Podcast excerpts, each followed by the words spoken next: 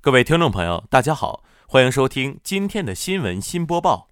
今天是五月四号，星期四，农历四月初九。请您收听内容提要：移动图书馆连接今天与未来，优化政治生态，提升发展状态。今年辽宁再培育八十九个省级特色乡镇。新闻与传播学院开展心理健康讲座。沈阳开通工业企业诉求服务热线。请您收听本期节目的详细内容。大学之声消息：一本好书被一位读者看到，就有了生命；一本好书被许多人看到，就有了灵魂。一本流动的读书笔记，伴随书籍，一份感动存留在我们心里。五月三号，时代超市门口；五月四号，博文一楼将举行移动图书馆活动。移动图书馆从学校流动到乡村，从乡村流动到学校。每一本书都被读者赋予灵魂，校园中流动的这些新鲜的书籍，将带着每一位读者的情感走下去。到了假期，这些饱含情感的书籍将会流动到农村，建立一个临时的图书馆，带去知识和未来。这不仅是公益，也是读书人的情怀。移动图书馆，书的梦想将在博文楼一楼实现。你可以借阅到心仪的图书，随图书一起流动的是一个饱含真挚的笔记本。你可以记下读书时的突发奇想，留下对这本书深沉的爱意，甚至是一句简单的书中话语。要相信，跳动的字符是下一位读书者心底的感动，是对同一本书的尊重与热爱。这就是真正的移动图书馆在人群中传递的情怀。当然，这份书籍的情怀在假期不会被搁置在空荡的校园。我们要将这份对书的喜爱转化为公益的力量，流动到乡村，建立乡村图书馆，让乡村的孩子们或是渴望知识的有识之士一同打开世界，品尝到书本中无穷的美妙。书应该得到更多人的喜爱，书应该给乡村的孩子们打开一个璀璨的未来。举办移动图书馆活动，用书籍启蒙了灵魂，带去了书籍的灵魂，也给别人带去了未来。本台记者刘瑾报道。人民网消息，五月二号，山西省日前发布今年第一季度经济数据，在去年下半年以来逐步向好的基础上，全省地区生产总值同比增长百分之六点一，一般公共预算收入增长百分之十二点六，战略性新兴产业增长百分之十四点九，山西经济已扭转困难局面。向好的主要经济指标背后，是风清气正的政治生态和干部干事创业的激情。截至三月三十号，作为国家监察体制改革试点省，山西省市县三级监察委员会全部组建并运行，实现对行使公权力的公职人员监察权覆盖，制度优势正转化为治理效能。今年，省市县三级依托经信部门成立服务企业办公室，干部入企服务成为常态。营造风清气正的政治生态，激发党员干部干事创业的内生动力，是管党治党的必然要求。山西省委推动全面从严治党向纵深发展，涵养干部干事创业新生态，有力促进经济发展稳步向好。山西树立改革绝不能落后的理念。去年下半年以来，省级层面出台二十个改革类制度性文件，涉及资源型经济转型发展、煤炭去产能、司法体制、党的建设等多个领域。全国两会刚过，山西省委常委会便确立了今年六个方面四十项改革事项，省市级三级主要负责人各自认领，合力攻坚，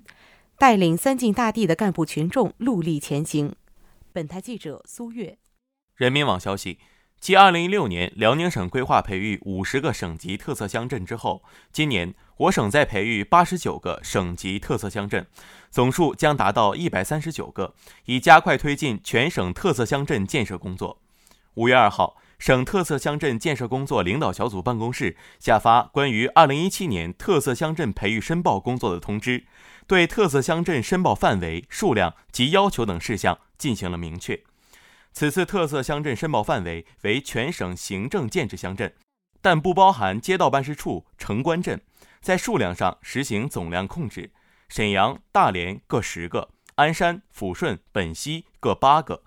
丹东、锦州、营口、阜新、辽阳、铁岭、朝阳、盘锦、葫芦岛各五个。省特色乡镇建设工作领导小组办公室有关负责人表示，我省特色乡镇建设首先要结构特色鲜明的产业形态，申报特色乡镇要依托现有产业，而且产业定位要准确，特色要鲜明，要从产业特色、带动作用、发展环境等方面加快特色城镇的培育，使特色乡镇吸纳周边农村剩余劳动力就业的能力明显增强。同时，要打造和谐宜居的美丽环境。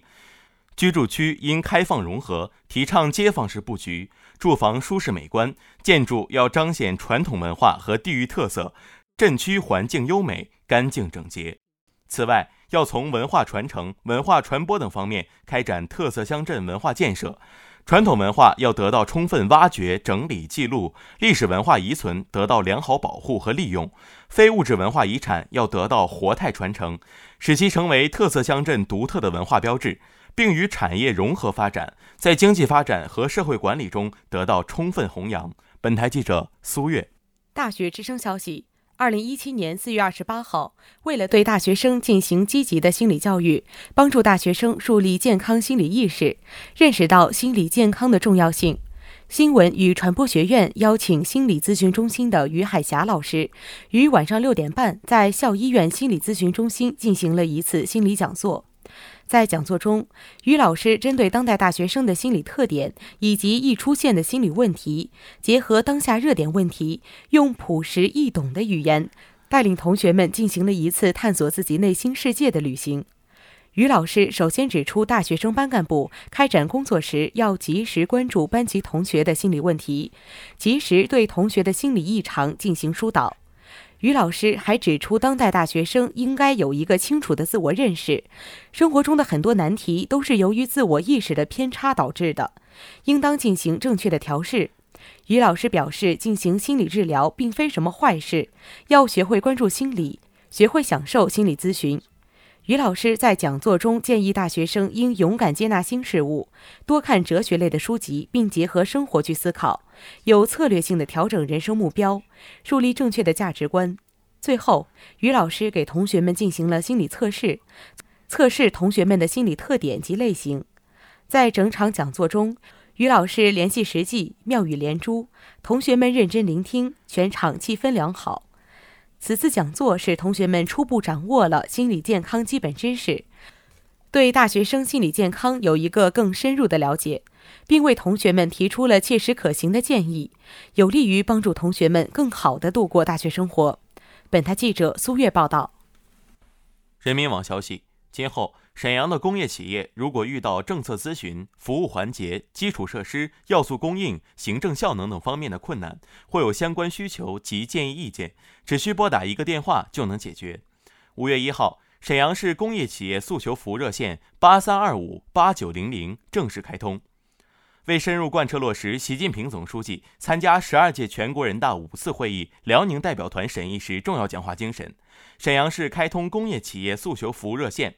沈阳市经信委相关负责人介绍，这也是加快转变政府职能、打造国际化营商环境、健全服务工业企业工作体系的一项重要举措。据了解，沈阳市工业企业诉求服务热线由沈阳市政府主导，沈阳市经信委承办，主要通过线上加线下的方式，负责处理工业企业诉求事项，提出协调处理诉求事项的解决建议。线上。诉求服务热线实行三百六十五天、二十四小时服务，办理工业企业在生产经营中任何方面的诉求、意见、建议和信息咨询。线下充分利用沈阳市中小企业服务中心现有功能，为广大有需求的企业及时提供线下服务。未来，诉求服务热线将逐步融合网络通信、移动通信、多媒体通信于一体。通过建立网站、微信、APP 等多样化市场服务渠道，提高服务水平。为提高服务质量，沈阳市经信委将会同相关市直部门和县市区建立相应的工作协调机构和机制，结合各自工作职责，推进企业诉求问题的快速有效解决。建立相关绩效考核和诚信考评体系，通过服务质量考评、诚信服务评价和信息公示，实现优质规范服务。本台记者刘锦。今天的节目就为您播报到这里，感谢导播刘玉红，编辑刘锦、苏月，主播于建勋、李希。接下来，请您收听本台的其他节目。